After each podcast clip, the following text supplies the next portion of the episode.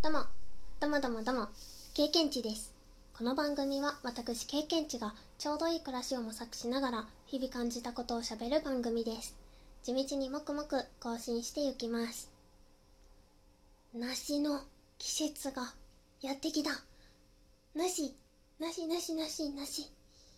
経験値は梨がすごく好きなんですけれども、毎年買っている梨農家さんが実家の方でありましていやーママガエルパパガエルがですねその梨農家さんの梨をね送ってくれたんですよ。やったー。もうね早速冷やして食べました。めちゃくちゃ美味しかった。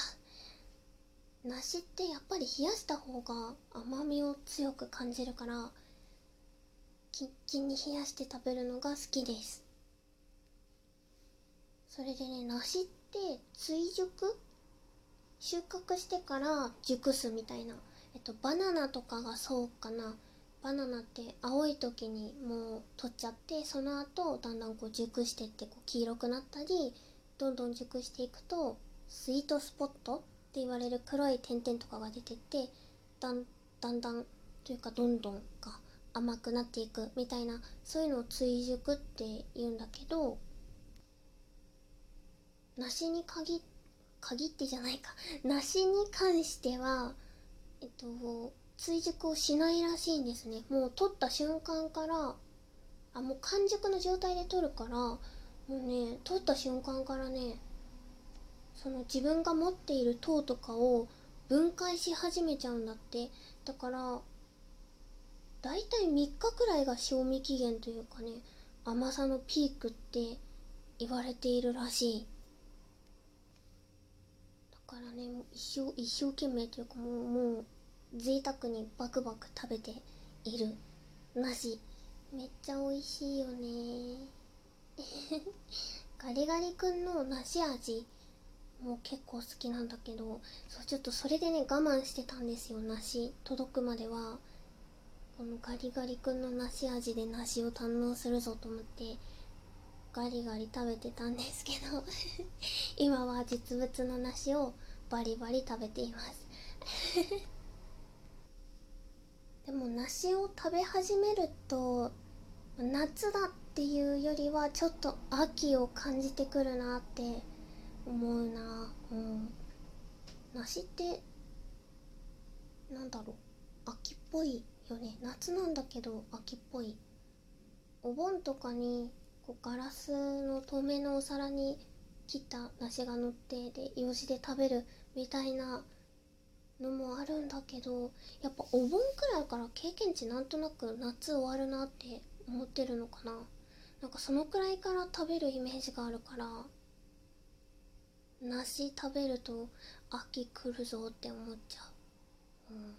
トウモロコシとかはめっちゃ夏って思う。トウモロコシとスイカはめっちゃ夏だなって思うんだけどあとキュウリとかか。メロンも？